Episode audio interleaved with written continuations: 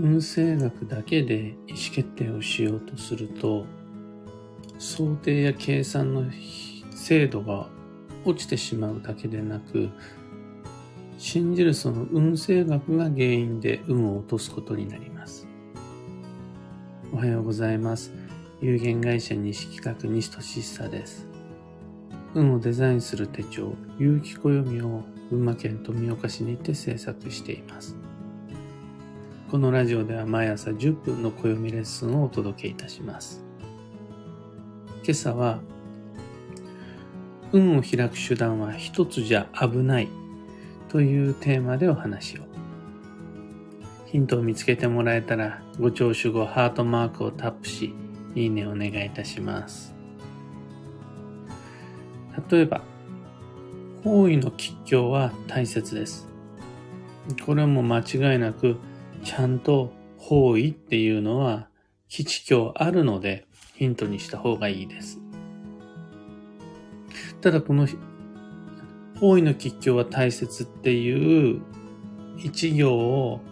そこだけ切り取って方位の吉凶だけが大切っていう風に解釈し方位の吉凶だけを大切にして生きていると、運の鑑定精度が下がるだけではなくて、この方位という知識のせいで自分自身の運と縁が乱れてしまうことになります。方位以外の吉凶も大切です。そこまで考えてこそ方位を人生に活かせます。方位だけが大切で、方位以外の吉凶は大切ではない。という捉え方をしてしまうと、せっかくの幸運のための手段である方位学っていうのが悪運を引き寄せる原因となり得ます。このことは他の知識にももちろん当てはまることです。仮想学だけを重視してその他を軽視してしまうっていうのはものすごく危険です。旧生学だけを盲信して、その他の知識は否定し,、ま、してしまうなんて、もう典型的な悪運のシナリオです。運勢学だけを自分自身の指針とし、それ以外の様々なヒントっていうのはもう興味も持ちはしない。なんていうような考え方、偏り方をしてしまうと、その偏りが大きければ大きいほど、今自分が大切にしているその一つの信念、ロジック、メソッドが原因で運が停滞し、縁が混乱していきます。これは運の知識とは別に暮らしの中で例えるならば人生っていうのは食事だけが大切で掃除なんてしなくても構わないっていう生き方はしないはずなんです。また勉強だけが必要で人間関係とかどうだっていいみたいな。そんな風に生きてる人いるかもしれないですが、そういう人の人生が果たして順調に円滑に進んでいるのかどうかっていう話なんです。お金だけが人生、健康なんて二の次、どうでもいいっていう風にしてしまうと、そのお金のせいで人生っていうのがどんどんどんどん崩れていってしまうはずなんです。で、その軽視した健康によって自分自身っていうのが損をしてしまうはずなんです。そんなことはみんな経経験的に分かっているから、食事ももちろん大切だけど、家事っていうのも頑張んなきゃね、みたいな感じになってくるし、仕事だけじゃない。人間関係だけじゃない。また自分自身の好奇心だけじゃない。複数の様々な要素を組み合わせて自分らしい幸せな人生っていうのを作ってるはずなんです。もうもはやこれは当たり前の感覚的な話で、教科書に書いてなくてもそういう風にしているはずなんです。私は右手だけが大切、左手はいらないっていう人はいないはずなんです。右手と左手、両方があって初めてバランスが取れるのが人の体っていうものだからです。これは当然臓器にも当てはまるし、5体っていうものであるとか、A さんだけじゃなく B さんもいてこそ人生だったりするわけです。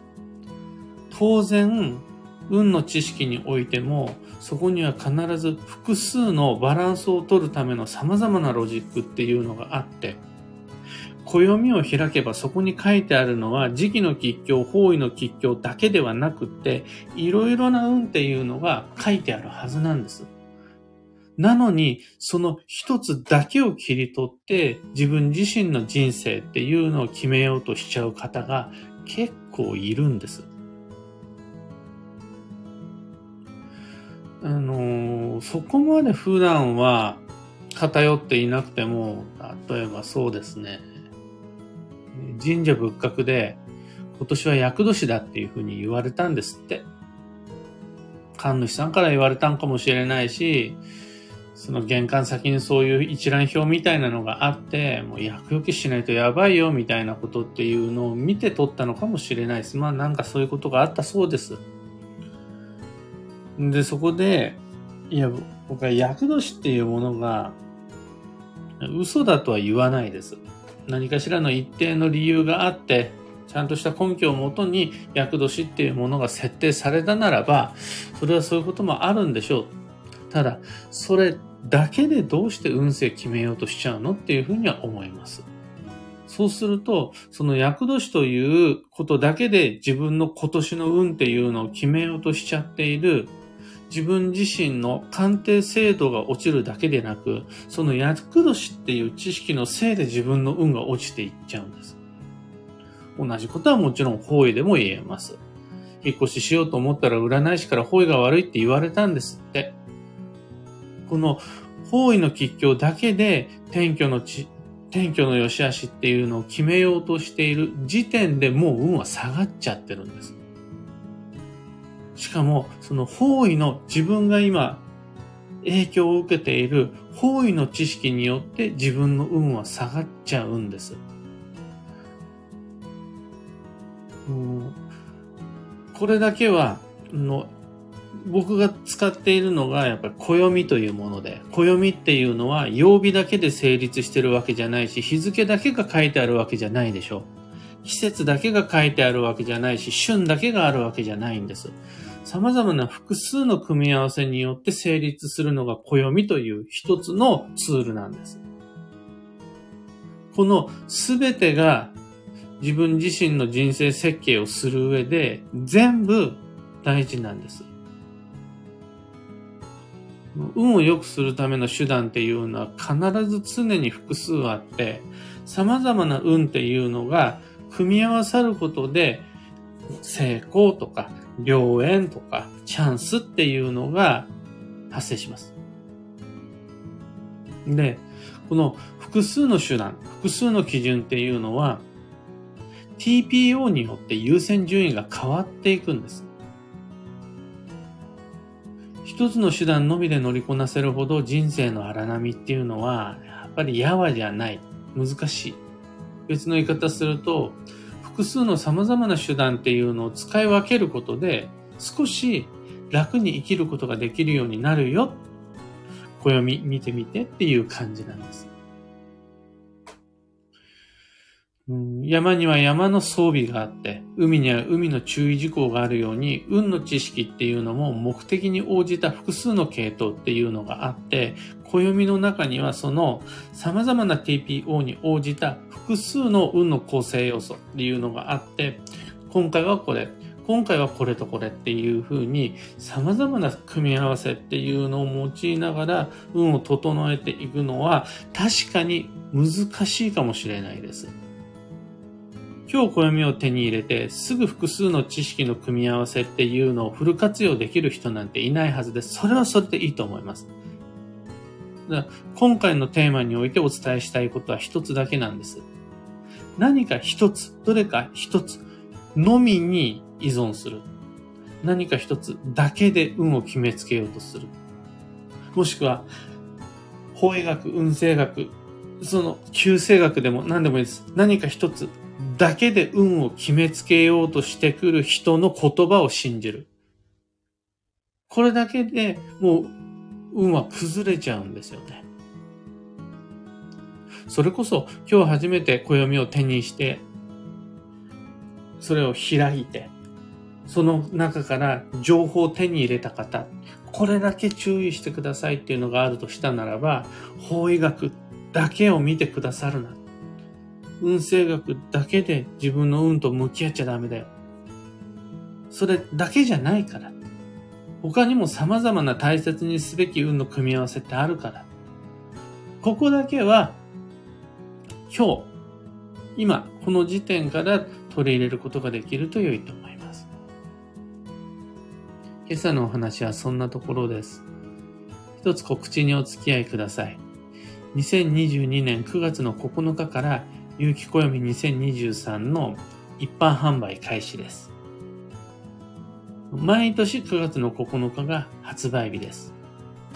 今はその前に何としても9月の8日までには先行予約限定セットをご注文の方にもうすでにご注文いただいた方に発送ができるように今スタッフ一同総出で頑張っております。もうすでに手元に届いたっていう方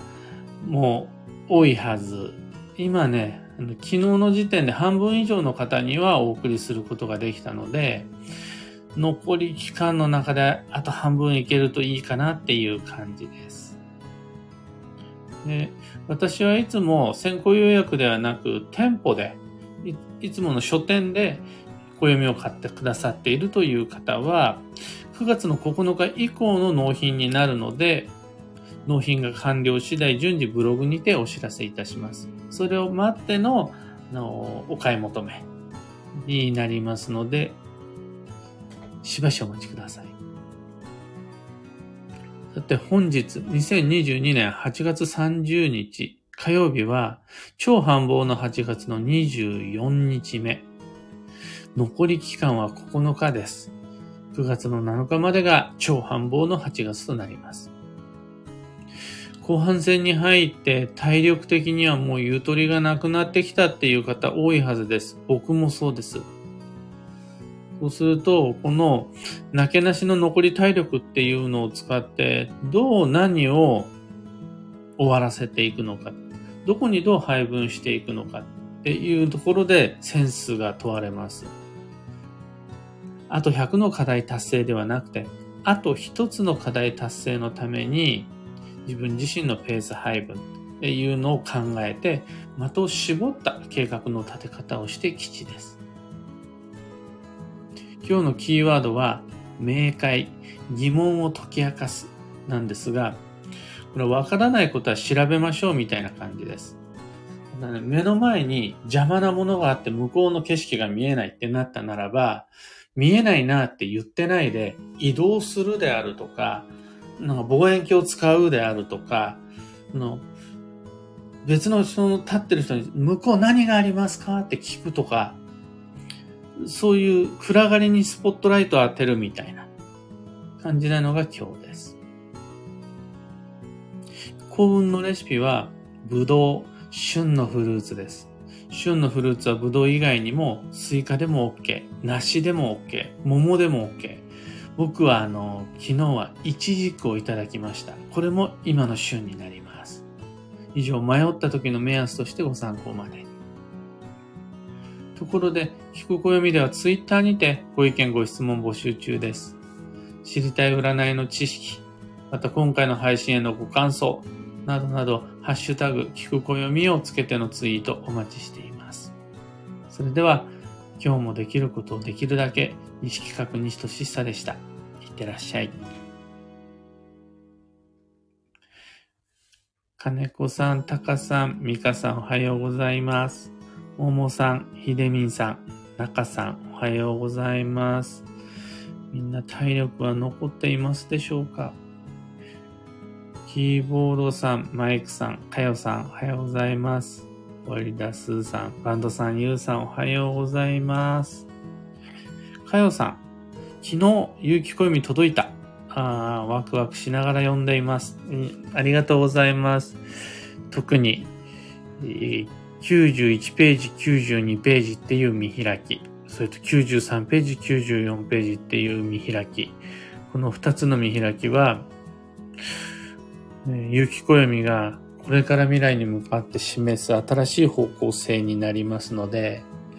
うまく使っていただけると嬉しいです。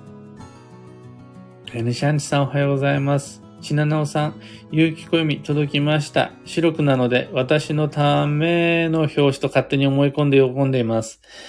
ボタニカルな表紙が、みんなに一緒に表紙総選挙で選んでもらったデザインなんですが、あそこから大きく手を加えまして、今年の有機暦はあんな、あ、今年じゃない。2023年度の有機暦っていうのはあんなボタニカルな表紙になりました。えっ、ー、と、表紙の中に4つの鳥が隠されています。えー、どこにどんな鳥がいるのか、探してみてください。ノブリーヌさん、おはようございます。中さん、私も昨日届きました、とのこと。ありがとうございます。昨夜はくたばって寝てしまったので、今日の開封めちゃくちゃ楽しみです。嬉しいです。のどんなセットを頼んでいただいたのかにもよりますが、とにかく、通常の9月9日まで待たずに、先に見てもらうことで、こ今年、今月の過ごし方も変わってくると思うんですよね。どんな未来に向かって私たちは進んでいくのか。ゴールが分かってる人って、ゴールに向かって過ごす今の過ごし方っていうのも変わってくるものなので。